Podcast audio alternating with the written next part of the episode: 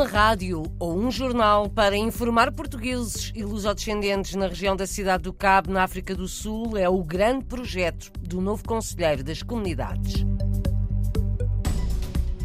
Há portugueses na Islândia a estudar vulcões. Vamos ouvir o relato de uma jovem geóloga que ontem passou o dia a recolher lava de um vulcão ativo.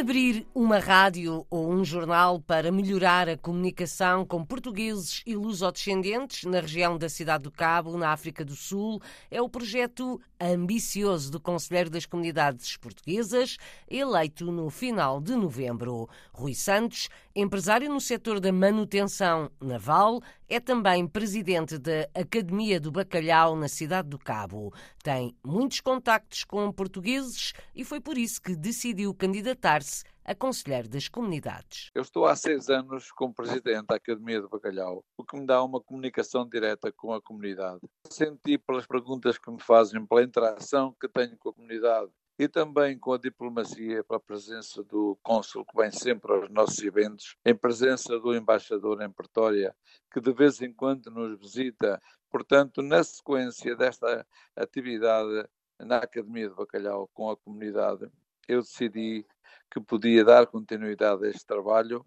manter-me conectado com a comunidade de uma forma mais diplomática e mais direta. Rui Santos, eleito há dois meses, conselheiro das comunidades portuguesas na cidade do Cabo, na África do Sul, revela à RDP Internacional que gostava de abrir uma rádio ou um jornal para servir portugueses e lusodescendentes, e são muitos, na região da Cidade do Cabo. É o caminho que se propõe seguir para melhorar a informação à comunidade. É o primeiro problema que identifica. É falta de informação entre eles e o governo em Portugal. Ou seja, uns não sabem dos seus direitos, outros não sabem das suas obrigações. Há realmente uma, uma lacuna imensa entre a informação do Ministério dos Negócios Estrangeiros relativamente aos imigrantes residentes nestes países, no caso aqui da África do Sul, e que leva toda a gente a ficar um pouco confusa. As pessoas fazem perguntas descabidas, perguntas que pertencem ao foro da área consular e perguntas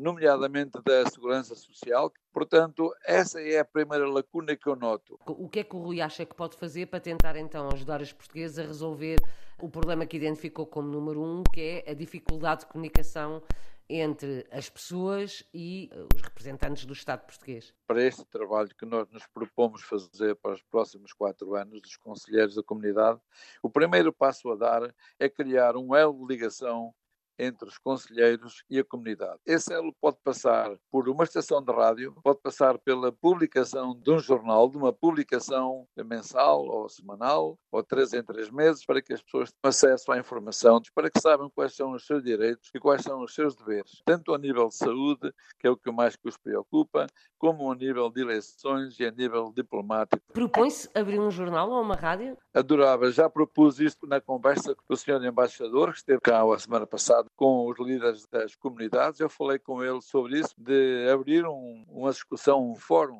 sobre a possibilidade de abrirmos aqui uma rádio ou um jornal, um meio de informação que chega a toda a gente. Mas acha que vai conseguir os meios para o fazer? Vou tentar, vou contactar com as pessoas que estejam interessadas neste projeto com as pessoas que me queiram apoiar neste projeto, vou precisar de ajudas, uma ou outra vai precisar da cooperação dos governantes aqui na África do Sul e se houver o empurrão da parte diplomática, o caminho será mais fácil. A ambição de Rui Santos na cidade do Cabo para tentar melhorar o acesso de portugueses e lusodescendentes à informação relativa aos seus direitos e deveres com o Estado português. O conselheiro das comunidades é empresário na área da manutenção naval, natural de Aveiro, conta que a maioria dos portugueses na região são de origem madeirense, uns dedicam-se ao comércio, a grande maioria ao setor da pesca. A maior parte da comunidade aqui é de origem madeirense.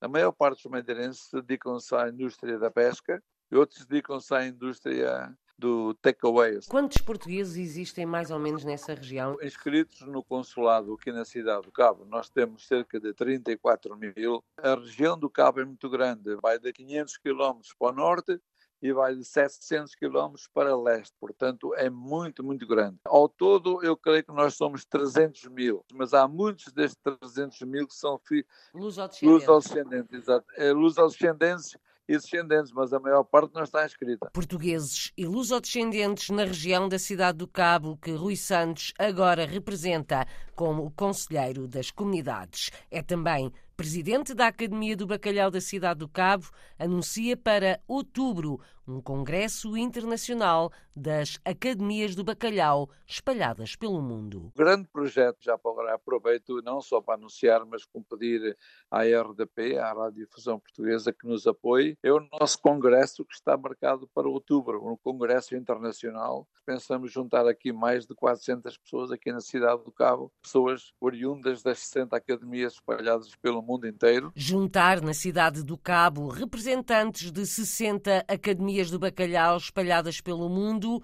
projeto anunciado na RDP Internacional por Rui Santos, presidente da Academia na cidade do Cabo. A organização já passou os 50 anos. Há açorianos que vêm da América do Norte para as festas do Carnaval na Ilha Terceira. Começam este fim de semana, já amanhã, mas nos Estados Unidos e no Canadá também se organizam festas. É o caso, por exemplo, do Centro Cultural Português de Mississauga, na região de Toronto. Domingo, a partir da uma da tarde, há danças do Carnaval, à semelhança do que acontece na Terceira. Nos Açores, o escritor de danças e bailinhos Hélio Costa acha que a festa devia ser mais divulgada, até porque já atrai muita gente, imigrantes incluídos. Eu sei de pessoas que vêm dos Estados Unidos, do Canadá, e conheço alguns, alguns casais que vêm do continente português de propósito para o nosso carnaval. É, fica bom. A, a, nossa ilha, em casa sim, casa não, mora lá um artista, ou a música, ou escreve, ou representa, ou dançarino, só que apenas calhar ser mais divulgado Uh, pronto, se calhar as, as entidades oficiais podiam fazer mais alguma coisa para o nosso Carnaval. Hélio Costa, escritor de danças e bailinhos do Carnaval da Terceira, dá nome ao Museu do Carnaval na ilha, lamenta que a festa não seja mais divulgada. Começa amanhã, dura pelo menos até terça-feira, com danças de pandeiro, danças de espada, bailinhos e comédias, música e teatro, tudo escrito em rima com crítica social.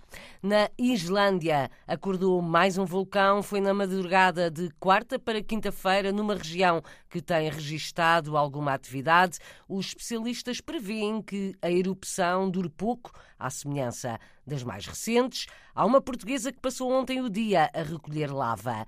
Diana Brum é geóloga, investigadora da Universidade da Islândia, na península de Reykjanes, no sudoeste do país, faz o relato na rádio. A atividade sísmica começou por volta das 5h30 da manhã. Havia pessoas, eh, porque a Blue Lagoon também tem um hotel e havia pessoas hospedadas nesse hotel e, portanto, quando registaram estes sismos, procederam logo à evacuação das últimas pessoas que se encontravam na zona e, passado mais ou menos 30 minutos, a erupção começou.